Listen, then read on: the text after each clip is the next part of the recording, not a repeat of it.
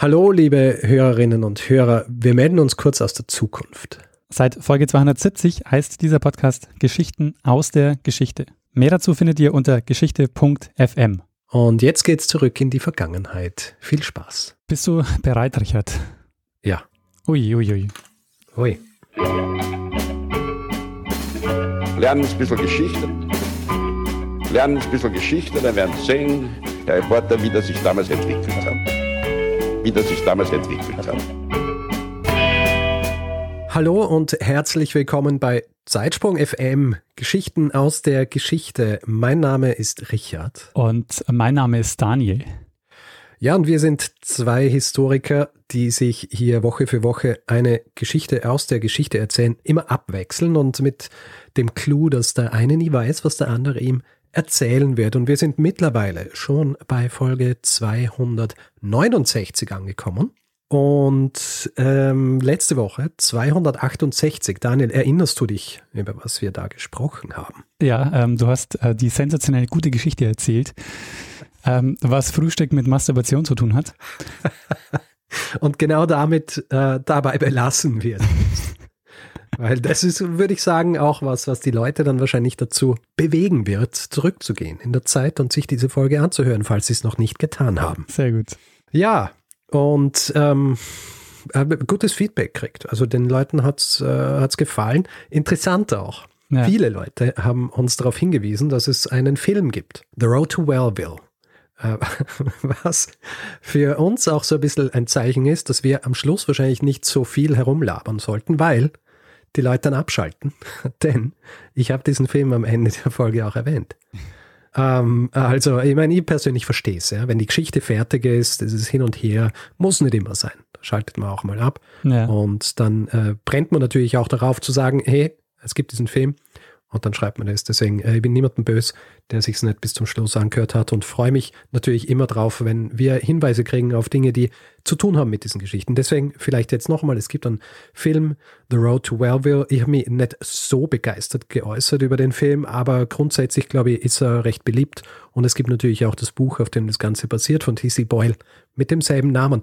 Und was ich in der Folge nicht erwähnt habe, es ist nämlich interessant, der Name dieses Films bzw. des Buchs geht auf ein tatsächliches Pamphlet zurück, das damals, ähm, äh, das damals geschrieben wurde, und zwar von C.W. Post, dem großen Konkurrenten der Kelloggs. Ah. Ähm, der hat es, äh, der hat es mitge mitgeschickt in seinen Boxen äh, Grape Nuts, mhm. die ich auch erwähnt habe, die weder was mit Trauben noch mit Nüssen zu tun haben.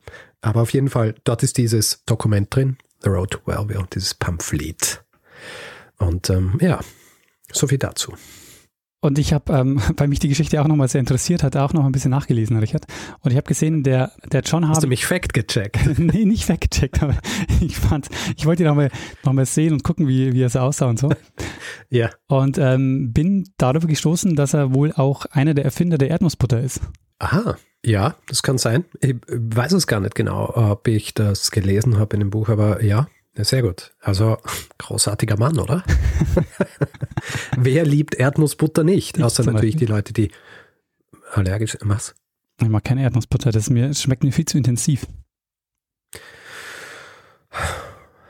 Schau mal, wenn du, wenn du Butter haben kannst unter Marmelade, wieso willst du Erdnussbutter nehmen zum Beispiel? Weil es Erdnussbutter ist. Natürlich. Aber ja, du, Danne, ich habe schon lang aufgegeben, mit dir über Essen zu diskutieren. Denn ich weiß, wir, wir haben andere Ansätze, ja. was Essen angeht. Von daher, ich nehme es zur Kenntnis. Sehr gut. Gut, ähm, Daniel, bevor wir in die nächste Folge gehen, möchte ich noch ähm, was machen, was wir hier relativ selten machen, nämlich mich auf etwas beziehen, was gerade jetzt passiert.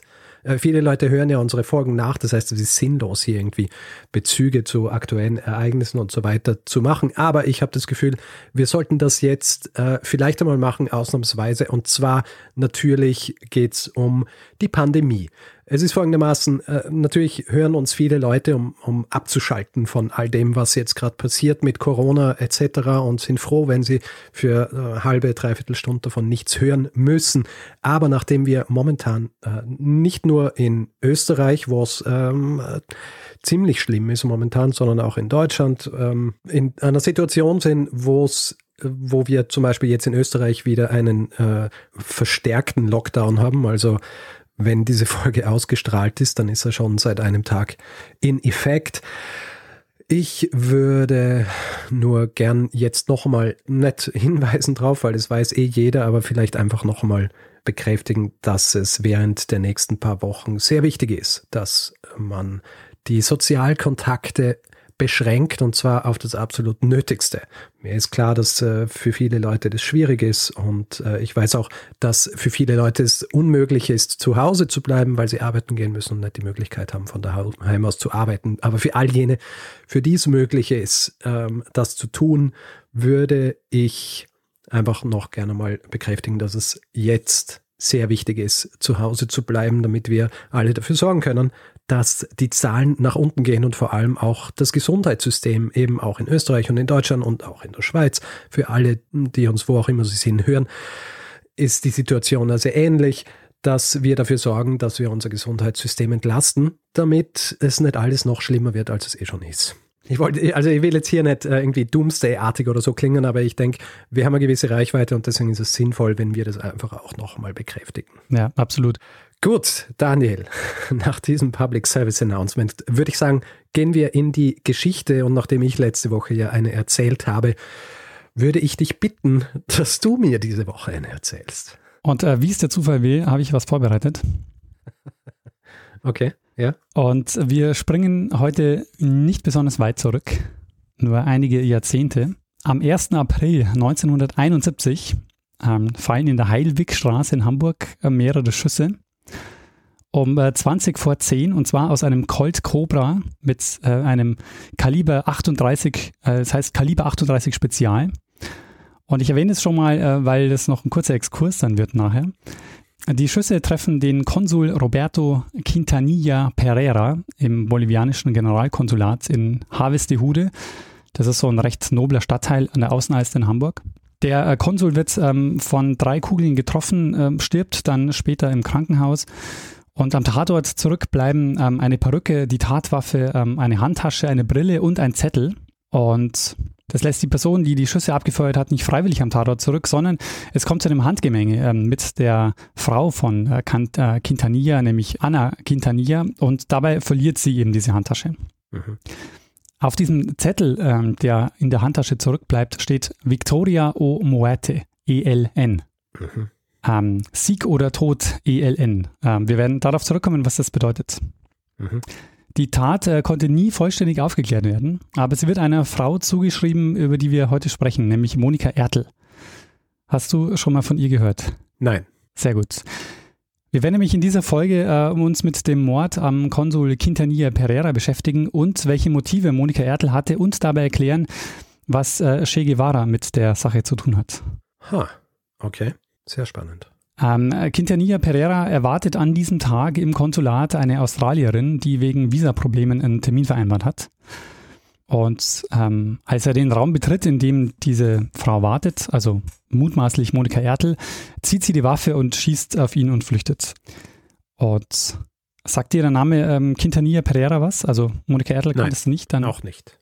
Mhm. Sehr gut. Ähm, er war der Chef des Geheimdienstes in Bolivien ähm, wird auch in manchen Quellen als Polizeioberst bezeichnet. Als Toto Quintanilla ist er bekannt geworden. Und er war nicht nur beteiligt an, am Mord an Che Guevara, er war, hat viele Rebellen und äh, Guerilleros getötet oder töten lassen. Mhm. Und er war ähm, so das, das große Feindbild ähm, der, der Rebellen damals. Und äh, er war es angeblich, äh, der den Befehl gegeben hat, ähm, Che Guevara die Hände abzuschneiden ähm, nach seinem Tod. Mhm. Also sein Name Toto Quintanilla stand damals in Bolivien oder für eben diese Guerilleros, stand für Repression und ähm, für einen, der viele Regimegegner verfolgt hat. Und das war wohl auch der Grund, warum er zu dem Zeitpunkt in Hamburg war, weil man wollte ihn so ein bisschen aus der Schusslinie nehmen. Also er hat Ähm, es, kam, es kam zu einigen Regierungswechseln in Bolivien und ähm, er hat so, was so seinen Machtbereich ähm, angeht, so seinen, seinen Zenit ein bisschen überschritten gehabt und man hat ihn aus der Schusslinie genommen und hat ihn, man hat ihn sozusagen im letzten, äh, letztlich so am, am anderen Ende der Welt versteckt, äh, wo ihn dann Monika Ertel aufgespürt hat.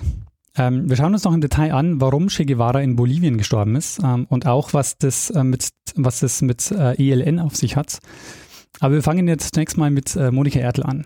Sie ist 1937 in München geboren und ihr, ihr Vater war kein Unbekannter. Das war ein sehr bekannter Bergsteiger und Kameramann und er war unter anderem Hauptkameramann in den Olympiafilmen von Leni Riefenstahl. Okay. Ähm, wer die Filme nicht kennt ähm, oder noch keine Ausschnitte gesehen hat, ähm, das sind sehr monumentale und so stilprägende Propagandafilme der Nazis gewesen. Und er hat für diese Filme unter anderem neue Kamerafahrtechnik entwickelt zum Beispiel. Mhm. Und äh, während des Zweiten Weltkriegs hat er dann als Kameramann für die sogenannte Propagandakompanie gearbeitet, hat zum Beispiel Wochenschaufilme gedreht und ist auch mit, ähm, äh, mit dem Generalfeldmarschall Rommel rumgefahren und hat eben den Krieg gefilmt. Mhm. Und nach dem Krieg wird er dann verhaftet, äh, bekommt erstmal Berufsverbot und er macht dann das, was viele zu dieser Zeit machen. Er wandert nach Südamerika aus. Und das ist der Grund, warum Anfang der 50er Jahre die Familie Ertel, ähm, also jetzt, ähm, die Familie Ertel besteht eben aus den ähm, Eltern und äh, drei Töchtern, die wandern nach Bolivien aus. Der Ertel, der hat dann noch weiter Filme gedreht und an Expeditionen teilgenommen und seit Anfang der 60er Jahre hat er dann auf einer Farm gelebt, die ähm, hat er genannt La Dolorida und die war so richtig im Hinterland Boliviens. Also die war so im Urwald. Die nächste, die nächste Stadt äh, Concepcion war vier Stunden mit dem, mit dem Jeep entfernt, aber auf unbefestigten Straßen. Also es war so richtig ähm, abgelegen. Mhm. Und da hat er dann diese Farm betrieben. Ähm, bei seinem letzten Film gab es dann einen Unfall, wo das ganze Equipment verloren ging und die deutsche Produktionsfirma hat ihn dann verklagt und ähm, er ist dann auch nie wieder nach Deutschland und hat auch keine Filme mehr gedreht nach diesem Zeitpunkt. Aha. Hat sich dann ziemlich auf seine Farm zurückgezogen und da hat er dann gelebt bis im Oktober 2000. Und es gibt eine Doku über ihn äh, und ich glaube, ich tue ihm nicht unrecht, wenn ich sage, dass er so ein recht äh, charismatischer Typ war. Ähm, und hat auch immer wieder Besuch bekommen, auch von Journalisten, Journalistinnen, gibt auch ähm, einige ähm, Berichte und Beiträge über ihn. Und ähm, seine Tochter Monika, die hat ihn nämlich schon früh begleitet bei Filmaufnahmen.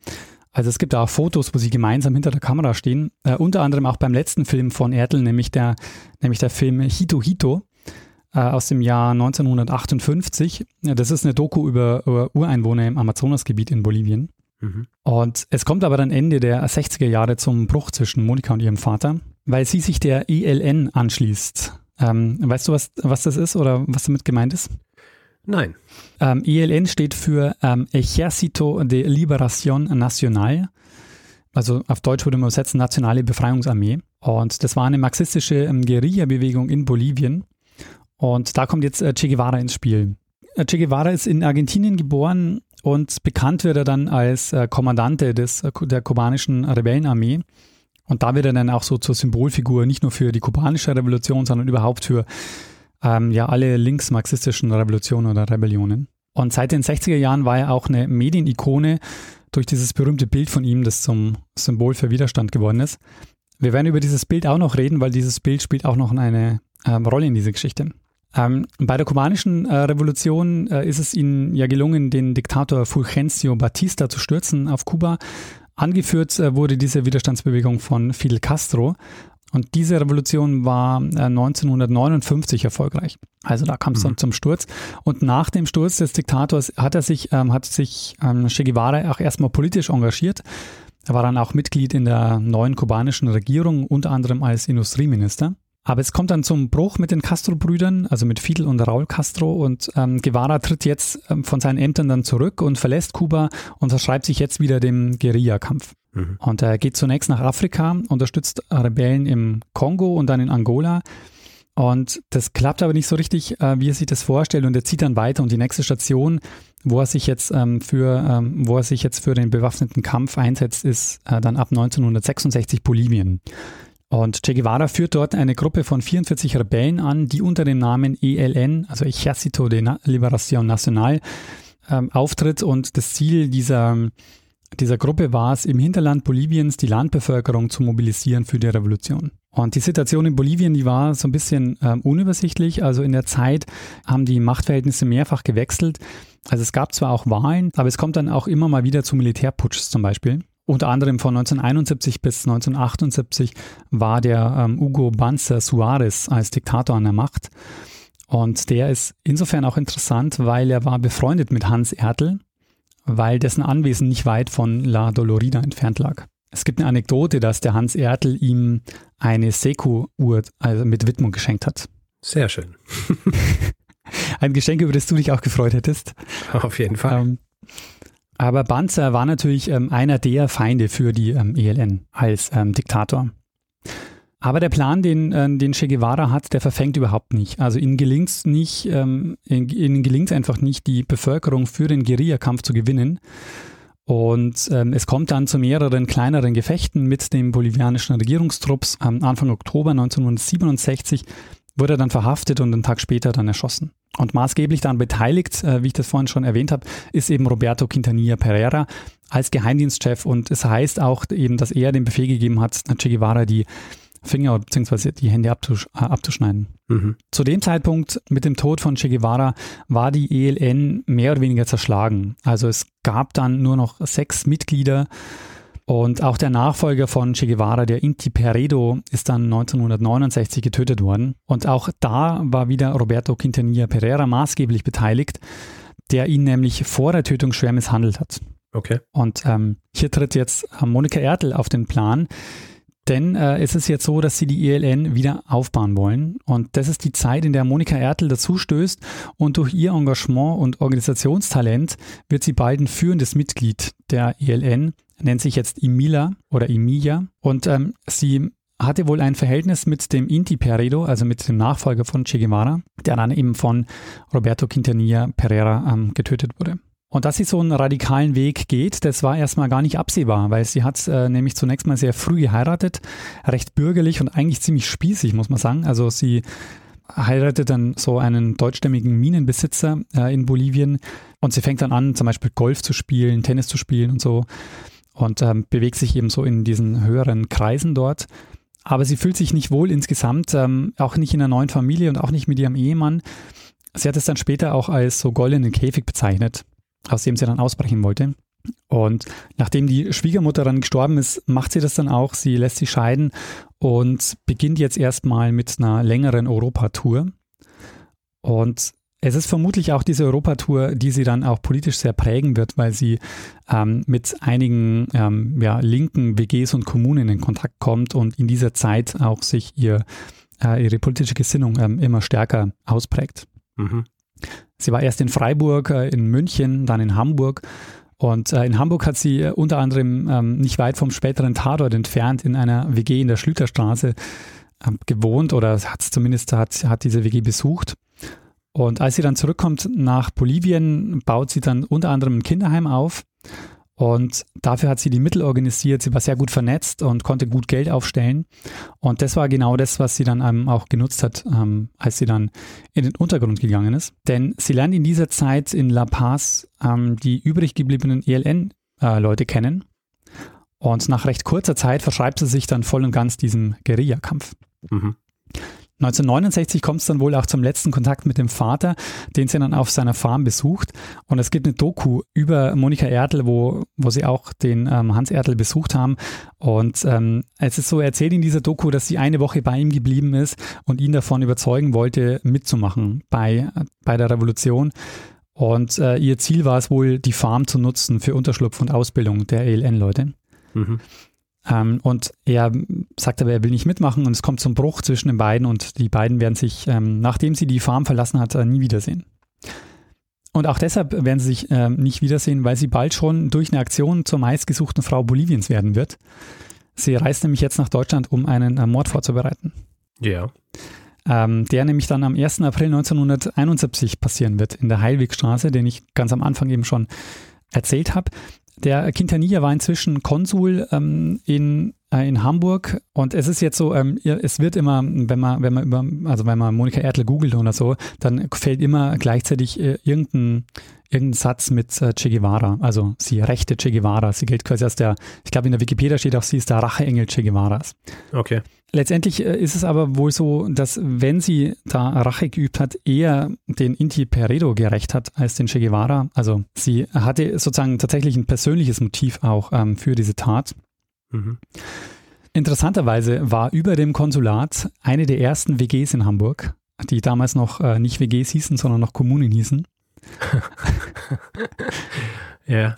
Und deshalb kannten auch ganz viele Linke in Hamburg diese Adresse. Also die haben direkt über dem Konsulat äh, diese Kommune gehabt. Verstehe. Und äh, sie war wohl auch in dieser Kommune und ähm, sie hatte gleichzeitig auch noch Glück, beziehungsweise wahrscheinlich war das kein Glück, sondern sie haben gewusst, dass er nicht mehr lange im Konsulat ist, denn ähm, er war schon wieder zurück auf dem Weg nach Bolivien.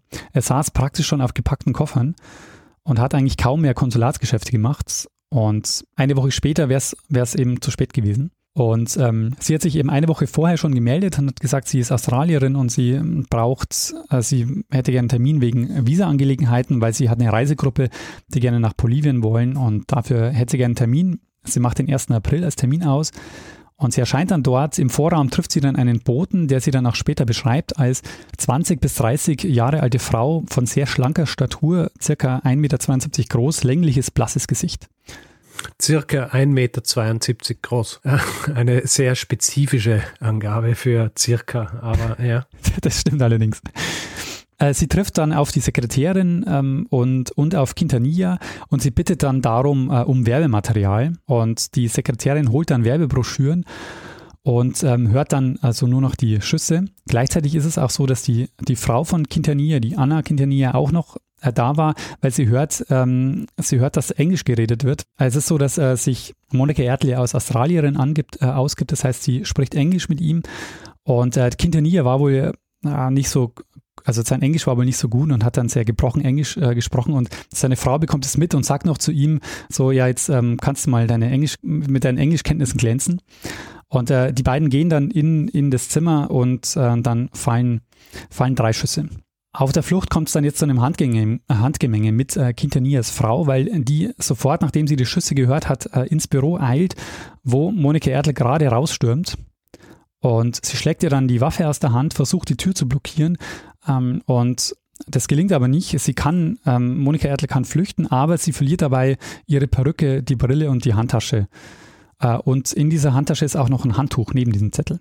Mhm. Und der Konsul lebt noch, als die Polizei und die Rettung eintreffen. Er wird ins UKE gefahren, das Universitätskrankenhaus Eppendorf, wo er aber nach wenigen Minuten dann äh, schon stirbt. Es gibt dann auch eine Personenbeschreibung, auch ein Fahndungsbild und es beginnt sofort die Fahndung ähm, und das Attentat wird dann schnell zur, äh, wird dann schnell weltweit zur Nachricht. Aber die Fahndung, die verläuft erstmal recht holprig. Äh, es gibt dann widersprüchliche Zeugenaussagen. Die Frau zum Beispiel sagt, dass die Täterin die Straße, äh, zur Straße rausgelaufen ist. Ein anderer Zeuge sagt, nee, hat niemanden aus dem Haus laufen sehen und auch niemanden in ein Auto steigen sehen. Und es wird dann auch erstmal jemand anderes äh, verdächtigt, der auch ähm, gerade an einem Auto gearbeitet hat, ähm, weil da eine Fahrschule war oder so. Jedenfalls, ähm, die haben erstmal, die haben erstmal die falsche Fährte. Mhm. Und sie kommen Sie ziehen nicht in Betracht, ähm, das ist eben eine der Geschichten, die, ähm, die ein bisschen seltsam ist, sie ziehen nicht in Betracht, dass sie, die, dass sie in der Kommune ein Stock weiter drüber vielleicht ähm, sich äh, Unterschlupf gesucht hat. Mhm. Äh, diese Kommune wird nämlich ähm, während der ganzen Untersuchung einfach ähm, überhaupt von der Polizei nicht, ähm, nicht untersucht. Aber es äh, gibt den Verdacht oder es äh, ist nicht unwahrscheinlich, dass sie eben in dieser Kommune Unterschlupf gesucht hat. Ja, hiding, hiding in plain sight. Genau. Der Verdacht fällt dann ähm, ein, nach einiger Zeit schon auf Monika Ertel. Sie wird dann mit einem internationalen Haftbefehl gesucht und ihr gelingt aber die Flucht zurück nach Südamerika, äh, wo sie jetzt aber untertauchen muss. Sie ist jetzt die meistgesuchte Frau Boliviens. Und äh, sie landet dann 1972 wieder in Bolivien und äh, es hängen überall Fahndungsplakate äh, mit ihr und auf ihre Verhaftung sind 20.000 Dollar Belohnung ausgesetzt. Ähm, die Waffe übrigens, ähm, die sie verwendet hat, die ich vorhin in der Einleitung ja schon als Colt Cobra mit äh, Kaliber 38 Spezial erzählt habe, äh, die stammt von einer sehr äh, interessanten und bekannten Persönlichkeit, nämlich vom Italiener John Giacomo Feltrinelli. Okay. Sagt ihr der was? Nein. Der Feltrinelli, der war ein sehr bekannter italienischer Verleger, einer der ähm, reichsten Italiener überhaupt. Also seine Familie ist eine der reichsten ähm, Familien gewesen und er selbst ist dann Verleger geworden. Und Ende der 60er Jahre radikalisiert er sich. Er wird dann Linksextremist und geht dann ab 1969 in den Untergrund. Und von ihm stammt ihm die Tatwaffe, die Monika Ertel benutzt hat. Mhm. Und äh, der Feltrinelli Verlag, der war für viele Linke sehr wichtig in der Zeit. Der hat unter anderem ähm, Che Guevara getroffen und hat Texte von ihm publiziert und auch von anderen Revolutionären. Und du fragst dich aber vielleicht, woher wissen wir eigentlich, dass die Waffe von ihm stammt? Wäre genau meine nächste Frage gewesen. Und äh, das Ding ist, die Lösung ist, dass er sie 1968 legal gekauft hat für 85.000 Lire mhm. und sie auf seinen Namen registriert war und sie nicht als gestohlen gemeldet wurde. Und man kann auch rekonstruieren, ähm, dass es zu einer Übergabe kam zwischen den beiden oder zumindest zu einem Treffen zwischen ähm, Monika Ertel und Gian Giacomo Feltrinelli. Nämlich eine Woche vor der Tat übernachtet sie in einem Hotel in Zürich unter ihrem echten Namen. Also sie ist tatsächlich als Monika Ertel dort, äh, dort ähm, aufgetreten. Und da ist es dann wohl zu einem Treffen gekommen mit Gian Giacomo Feltrinelli. Die Tat ähm, dieser Mord an den bolivianischen Konsul, die, die, ist nie offiziell aufgeklärt worden. Also im Abschlussbericht heißt es dann auch, der wurde von einer unbekannten Frau erschossen. Es gibt oder man hat ähm, aus den Asservaten, die noch, die noch da sind, also man hat ja eben die Perücke und man hat ja noch ähm, einiges gefunden. Man hat da schon DNA-Spuren zwar sichern können, die hat man auch jetzt in der Datenbank hinterlegt, aber dadurch, dass sie eben schon tot ist, ähm, würde man jetzt eben auch nicht mehr Vergleichsmaterial suchen. Und äh, deshalb werden wir es wahrscheinlich nie wissen, äh, ob es also ob es tatsächlich äh, Monika Ertel war. Ja. Ähm, noch ganz kurz zu äh, Giacomo Feltrinelli. Äh, sein Tod ist nämlich auch ein bisschen rätselhaft. Er wird nämlich, äh, er stirbt 1972, äh, nachdem er einen Hochspannungsmasten bei Mailand sprengen wollte.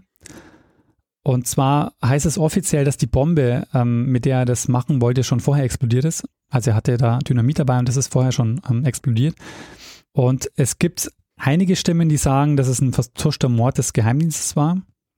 Mhm. In, in einem neuen Buch, das ich gelesen habe, meint der Autor, ein Historiker, äh, dass er das nicht glaubt, weil das, dieses Gerücht, dass es eben der Geheimdienst war, das haben seine Anhänger von Anfang an gestreut, äh, um ihn eben so ein bisschen zu mystifizieren. Und, und, und er meint so, man kann sich auch gut, ganz gut an, man kann sich auch ganz, man kann sich auch vorstellen, dass es anders gelaufen ist, weil es war zu, zu dem Zeitpunkt äh, nachts, äh, Nacht, es war, es hat Nieselregen gehabt äh, und er war nicht eine besonders sportliche Person dass er jetzt beim Klettern auf diesen Masten aus Versehen den, die Zündung auslöst, ähm, ist jetzt nicht so unrealistisch. Mhm. Es bleibt aber jedenfalls unklar. Allerdings, wir müssen noch über einen äh, spannenden Fakt reden im Zusammenhang mit Feltrinelli, äh, der mal wieder was ist für, die, für Situationen, äh, in denen man mit überraschendem Detailwissen glänzen will. Mhm. Und zwar, du kennst ja dieses berühmte Bild von Che Guevara, das immer verwendet wird. Ja. Ähm, das ist ein, eines der bekanntesten Fotos überhaupt ähm, und heißt Guerriero Heroico. Äh, dieses Bild ähm, ähm, Guerriero Heroico, das hat der Fotograf Alberto Corda gemacht. Aber es war Feltrinelli, der das aus Kuba mitgebracht hat. Und er hat es als erster in Europa verbreitet und vermarktet. Also er war derjenige, der das Aha. Bild vermarktet hat. Verstehe. Äh, der Vermarktet, also er hat wirklich Geld gemacht mit diesem, mit diesem Foto. Genau, der hatte Reproduktionsrechte daran und hat unterschiedliche Varianten dieses Bildes herstellen lassen, hat es also bearbeitet. Das, Im Originalbild äh, ist zum Beispiel auch noch eine andere Person mit angeschnitten und so. Also dieses, dass dieses Bildverhältnis gewählt wurde, das äh, ist schon mal äh, eine Nachbearbeitung.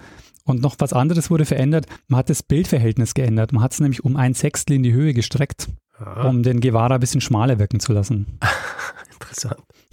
Guevara hat wohl ähm, Asthma gehabt und hat äh, Cortison genommen. Das hat ihn ein bisschen aufgeschwemmt. Und ähm, man wollte ihn ein bisschen schlanker wirken lassen. Genau, so viel, äh, so viel zu ihm, äh, zu, zu Feltrinelli und diesem Bild. Ähm, und das ist eben faszinierend, dass das hier in dieser Geschichte so kulminiert. So Monika Ertel, Guevara, Feltrinelli, äh, das ist irgendwie so, es äh, ziehen sich so einige Fäden durch diese Geschichte. Das, äh, ja. Ähm, aber kommen wir zurück zu Monika Ertel. Wir müssen nämlich noch über einen weiteren Faden sprechen, der auch äh, sehr spannend ist. Äh, Monika Erdl ist inzwischen wieder in Bolivien angelangt. Das ist 1972 und im Untergrund, äh, sie lebt jetzt im Untergrund in La Paz und ähm, ehemalige ELN-Mitstreiter erzählen später, also gibt es auch eine Doku zu, ähm, dass sie in La Paz nur noch nachts unterwegs war. Also sie hat das nachts nur noch nachts verlassen und sie plant jetzt eine weitere Aktion. Sie will nämlich Klaus Barbie entführen. Sagt dir Klaus Barbie was? Ja, ich, ich kenne den Namen, aber äh, viel mehr nicht. Also Klaus Barbie ist bekannt als der sogenannte Schlechter von Lyon. Und er war Chef der Gestapo in Lyon während des Zweiten Weltkriegs. Und von ihm sind viele unglaubliche Grausamkeiten bekannt. Und äh, nach dem Krieg ist er erstmal untergetaucht und wurde insgesamt zweimal in Frankreich äh, dann in Abwesenheit zum Tode verurteilt. Ah. Und ähm, Barbie baut sich dann mit anderen untergetauchten SS-Leuten so ein Informationsnetzwerk auf und arbeitet unter anderem für den US-Geheimdienst. Und mit deren Hilfe gelingt ihm, gelingt ihm dann die Flucht nach Südamerika. Äh, wie so viele über die sogenannte Rattenlinie. Und äh, er landet also jetzt in Bolivien und nennt sich Klaus Altmann. Und hier kreuzen sich jetzt die Wege von Barbie, Hans Ertel und Monika Ertel weil ähm, Hans Ertel ist wohl derjenige, der ähm, Klaus Barbie seinen ersten Job in Bolivien verschafft. Und Hans Ertel bezeichnet ihn auch äh, dann in dieser Doku als Freund der Familie. Und äh, Monika kannte ihn wohl auch schon so als den Onkel Klaus. Also das war eben auch jemand, mit dem sie auch Umgang hatten. Mhm. Zu dem Zeitpunkt ist aber noch nicht aufgedeckt, dass Klaus Altmann ähm, Barbie ist. Und Barbie spielt jetzt in der folgenden Zeit eine wichtige Rolle in Bolivien, weil er für das Innenministerium arbeitet und praktisch den Geheimdienst aufbaut im Kampf gegen Che Guevara. Aha. Er war gleichzeitig auch noch Informant des deutschen Bundesnachrichtendienstes, zumindest für ein Jahr. Äh, das ist halt echt unglaublich. Ne? Also die haben noch Mitte der 60er Jahre mit diesen ehemaligen SS-Leuten zusammengearbeitet. Mhm. Und ähm, Monika Ertel plant jetzt Klaus Barbie zu entführen, äh, über Chile nach Frankreich zu bringen, um ihn dann dort vor Gericht zu stellen. Und die geplante Entführung, die scheitert allerdings. Allerdings äh, gibt es jetzt Hinweise, dass ähm, Barbie einen Hinterhalt organisiert hat im Mai 1973. Und zwar einen Hinterhalt, bei dem Monika Ertel getötet wurde. Okay. Nämlich am 12. Mai 1973 von, wird sie von bolivianischen Sicherheitskräften erschossen. Ähm, ihre Leiche ist nie gefunden worden und auf dem und wurde auch nie ähm, zurückgegeben an die Familie. Auf dem Grabstein ihrer Mutter in La Paz ist sie äh, namentlich jetzt erwähnt worden. Mhm. Es, ist, es gibt quasi keine Beweise dafür, dass ähm, Barbie dahinter steckt, hinter der Tötung von Monika Ertel, aber äh, es gibt so einige oder die ähm, ehemaligen ELN-Mitstreiter, die sagen heute, dass sie, ja, dass sie sich sicher sind, dass Klaus Barbie dahinter steckt. Ja. Und äh, 1982 kommt es dann zum Ende der Diktatur in Bolivien und daraufhin wird dann Klaus Barbie verhaftet. Und das ist auch eine wahnsinnig spannende Geschichte äh, für einen anderen Zeitpunkt allerdings. Ähm, Helmut Kohl hat nämlich dann die Auslieferung nach Deutschland verhindert. Der wollte den Klaus Barbie nicht haben, um eben hier Debatten zu vermeiden. Und deshalb ist dann Klaus Barbie nach Frankreich ausgeliefert worden und dort ist er dann zu lebenslanger Haft verurteilt worden, wo er 1991 äh, gestorben ist. Ja, Richard, und das war mein Zeitsprung über Monika Ertel und ähm, wie sich das ähm, quasi mit anderen ähm, bekannten Persönlichkeiten dieser Zeit so ähm, in einem äh, Netz verwebt mit Che Guevara, Klaus Barbie, Gian Giacomo Feltrinelli und eben dem Quintanilla. Sehr spannend. Also wie soll ich sagen, ich meine, du hast es wahrscheinlich äh, gemerkt an meinen Reaktionen. Ich weiß so gut wie nichts ja, über, über, über diese Geschehnisse äh, zu jener Zeit. Und ich weiß nicht, vielleicht ist es deswegen für mich dann auch so, so verblüffend zu sehen, wie sehr diese Dinge dann auch verknüpft sind miteinander. Ja. Also auch, äh, dass Barbie dann in Bolivien ist und dort den Geheimdienst aufbaut und dann in einer Position ist, um eine deutschstämmige Person töten zu lassen, die jemanden in Deutschland getötet hat, um jemanden zu rächen, der in Bolivien getötet ist, nachdem er im ganzen südamerikanischen Raum äh, quasi linke, be, linken Befreiungskrieg geführt hat. Das ist, ähm, wenn du es jetzt nicht so gut erzählt hättest, ja, dann äh, wäre das sehr verwirrend. Aber man würde sich ähm, tatsächlich wahrscheinlich einen Film wünschen, der das äh, so als äh, Thriller umsetzt, ne? Ich kann mir gut vorstellen, dass man das, äh, also dass man das gut als so ein Thriller im, im Stil von Munich oder so machen kann. Mhm. Ja, also die, der ja auch recht, ähm, recht komplex ist in der Art und Weise, wie er gemacht ist und äh, so ähnlich kann ich mir das auch vorstellen, als so eine Art, so eine Art Period Piece äh, dieser Zeit. Aber es ist sehr spannend, weil es halt wirklich auch so viele, so viele politische Strömungen im 20. Jahrhundert irgendwie miteinander verknüpft. Also und auch zeigt, wie gewisse Dinge nur möglich waren, weil gewisse andere Dinge vorher passiert sind. Ja, also ganz spezifische.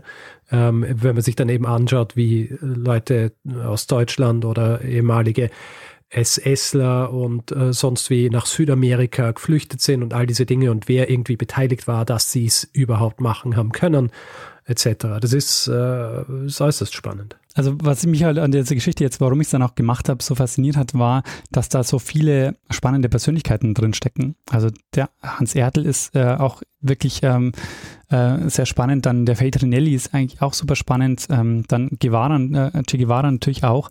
Und eben, dass sich die alle so, ähm, äh, so kreuzen sozusagen in dieser einen äh, Stelle in der Geschichte ist äh, faszinierend. Absolut. Ähm, also eigentlich könnte man, könnte man über alle die einzelne Zeitsprünge machen.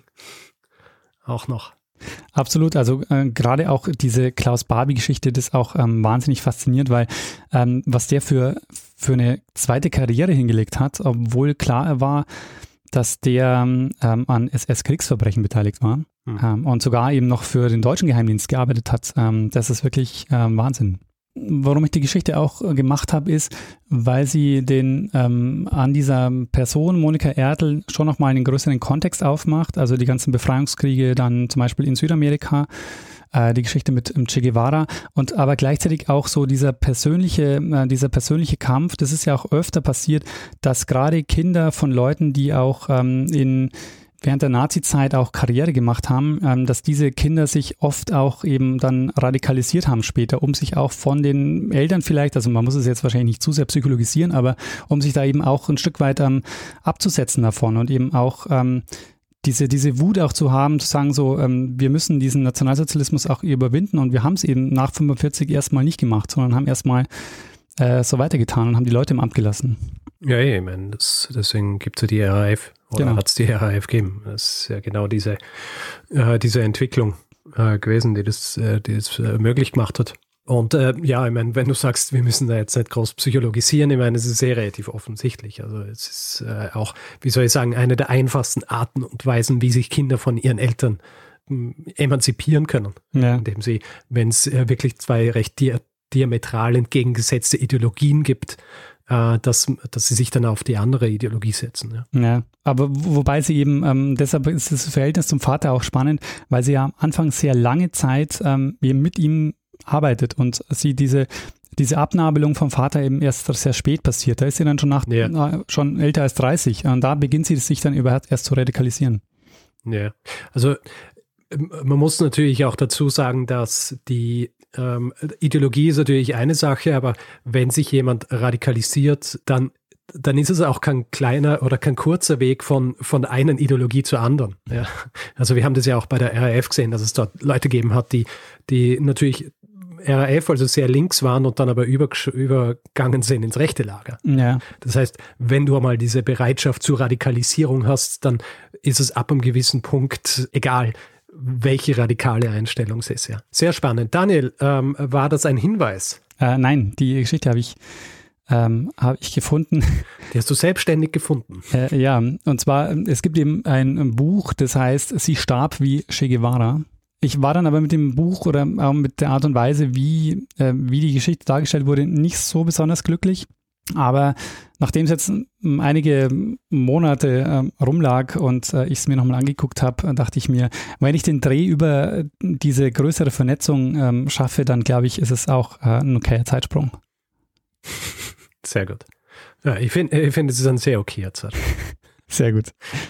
Sehr schön. Ähm, sehr schöne Geschichte. Also schön, schön ist die Geschichte nicht, aber sehr spannend und wirklich sehr faszinierend auch diese, äh, diese ganzen Verknüpfungen. Ich denke, da, da liegen wahrscheinlich noch einige Zeitsprünge in der Zukunft, die sich eingehen, damit diversen äh, äh, ProtagonistInnen dieser Folge beschäftigen werden. Ähm, das denke ich auch, ja. Da könnte man auf jeden Fall noch einiges rausholen.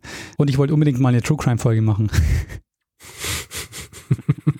Gratulation. du hast es geschafft.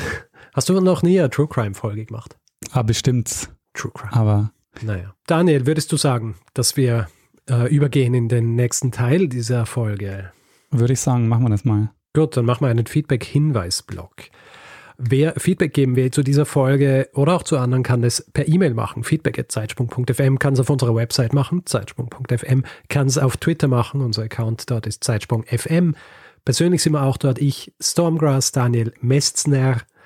Auf Facebook sind wir auch zu finden. Auf Spotify kann man uns zwar kein Feedback geben, aber man kann uns folgen, was uns immer sehr freut, weil dann wissen wir, wer uns ähm, dort regelmäßig hören will. Und wer uns reviewen will, Sterne vergeben etc., kann es überall dort machen, wo man Podcasts bewerten kann. Am sichtbarsten ist es natürlich auf Apple Podcasts oder auch auf panoptikum.io ähm, oder ja, wie gesagt, überall dort, wo man Podcasts bewerten kann. Außerdem ähm, könnt ihr uns finanziell unterstützen und uns dabei helfen, hier jede Woche eine Geschichte zu erzählen. Wir haben alle Hinweise, die ihr braucht, um uns ein bisschen was zukommen zu lassen, auf der Webseite zusammengefasst. Ihr findet den Link dazu in den Show Notes jeder Folge. Und wir bedanken uns in dieser Woche bei André, Kai, Matthias, Sven, Lena, Martin, Elisabeth, Reinhard, Stefan, Thomas, Florian, Achim, Lisa, Lorena, Manfred, Simon, Christopher, Andreas, Armin, Jochen, Stefan, Frank, Michael, Christian, Oliver, Laila, Sebastian und Martina. Vielen, vielen Dank für eure Unterstützung. Ja, vielen herzlichen Dank. Ja gut, Daniel. Ähm, dann würde ich sagen, bleibt uns für diese Folge eigentlich eh nur eine Sache übrig nämlich dass wir dem einen das letzte Wort geben, der es immer hat. Bruno Kreisky. Lernen ein bisschen Geschichte. Lernen ein bisschen Geschichte, dann werden Sie sehen, der Reporter, wie das sich damals entwickelt hat. Wie das sich damals entwickelt hat. Okay, na, schneid's raus.